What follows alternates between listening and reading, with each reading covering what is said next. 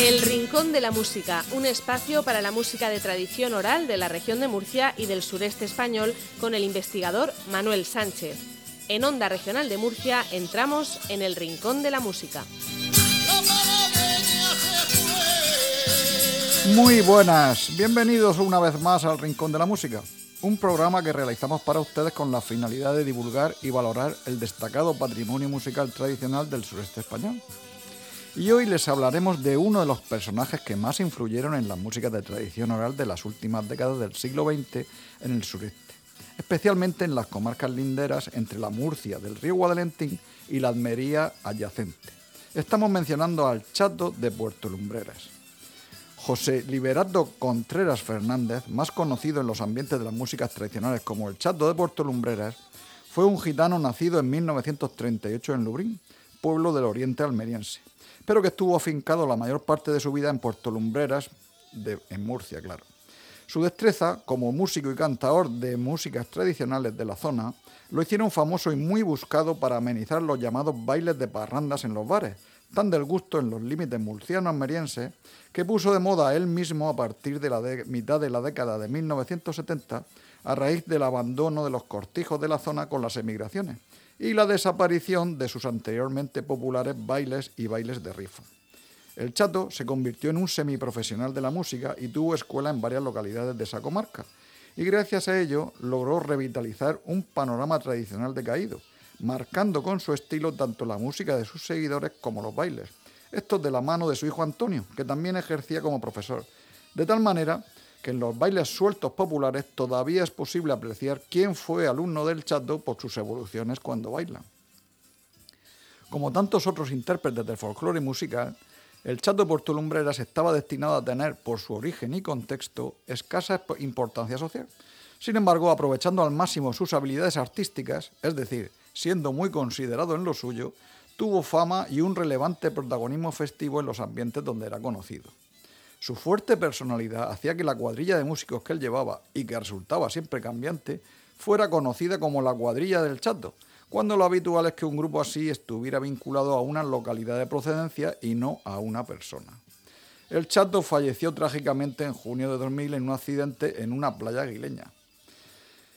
Su personalísimo estilo de interpretar en el toque y en el cante la modalidad de parrandas o variedades seguidillas del terreno que él llamaba del medio, pero que también se conocen como parrandas peretas, porque las enseñaba en Puerto Lumbreras a mitad del siglo XX Pedro Melmonte, el tío Perete, las hizo muy conocidas como las parrandas del Chato, e imitadas entre cuadrillas, grupos folclóricos, peñas y demás grupos vinculados a las músicas tradicionales del sureste. Su manera de interpretar la música de tradición oral tiene peculiaridades híbridas que las emparentan con ciertos toques flamencos. Escuchemos en grabaciones de campo una composición de varias versiones de las afamadas parrandas del medio del Chato de Puerto Lumbreras, grabadas una durante un baile de parrandas en la alberca de Murcia en 1995, al que le acompañaba su hijo Antonio Alaudo.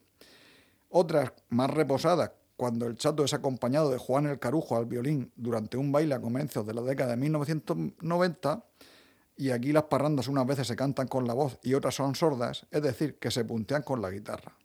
Y es que en la zona del sureste, cuando las músicas son únicamente instrumentales, se les dice que son sordas. Por fin, hay otra variedad de parrandas que salen en la música que están tocadas durante un baile de parrandas en la parroquia, en la parroquia de Lorca de 1993 donde se puede apreciar la animación que imprimía el chato en sus celebrados bailes, utilizando exclamaciones de diverso tipo, como son los ayes o tarabillas que introducen las coplas y las palabras e interjecciones que utilizaba, incluso tratando de hartar a las bailadoras que acudieron ese día, como él mismo expresa con un ritmo casi frenético. Unas parrandas del chato de Puerto Lumbreras.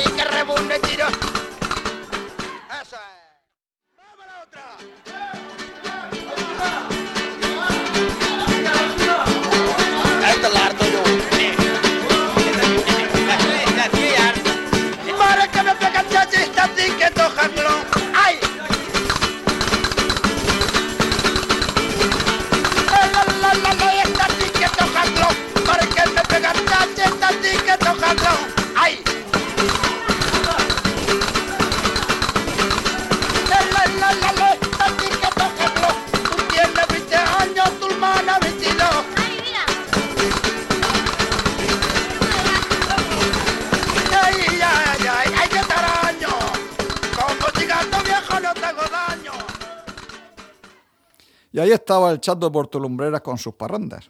Sin embargo, además de con las parrandas, el chato también era un notable intérprete de otros estilos tradicionales, como la malagueña que vamos a escuchar, grabada también en el bar Cabrera de la parroquia de Lorca durante un baile de parrandas en marzo de 1993.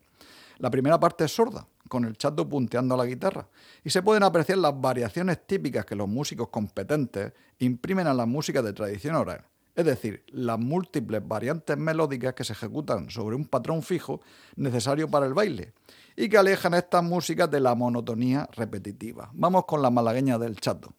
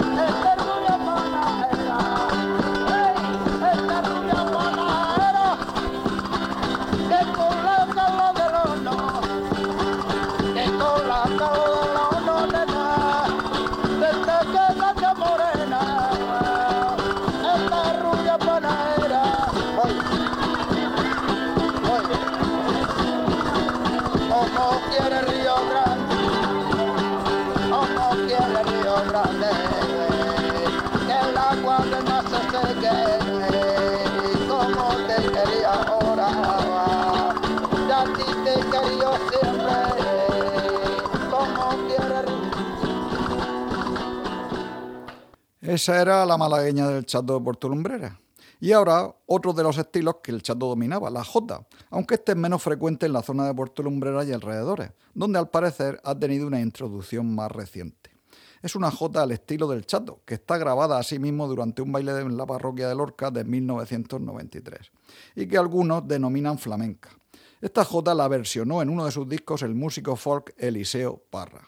Bueno, vamos con la jota flamenca del chato de Puerto Lumbreras.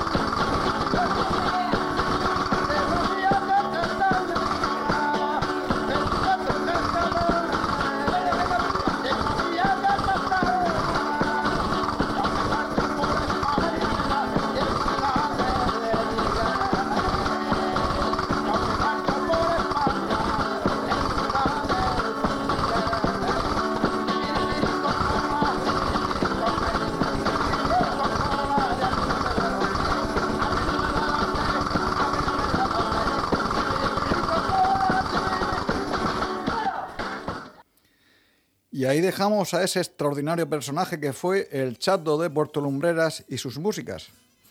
Y para finalizar, les recomiendo que no se olviden de deleitarse cada vez que puedan con estas nuestras músicas. Y recuerden que si quieren volver a escuchar este u otros programas del Rincón de la Música, los tienen disponibles en la página de internet de Onda Regional de Murcia, tecleando en el buscador El Rincón de la Música. Reciban un atento saludo.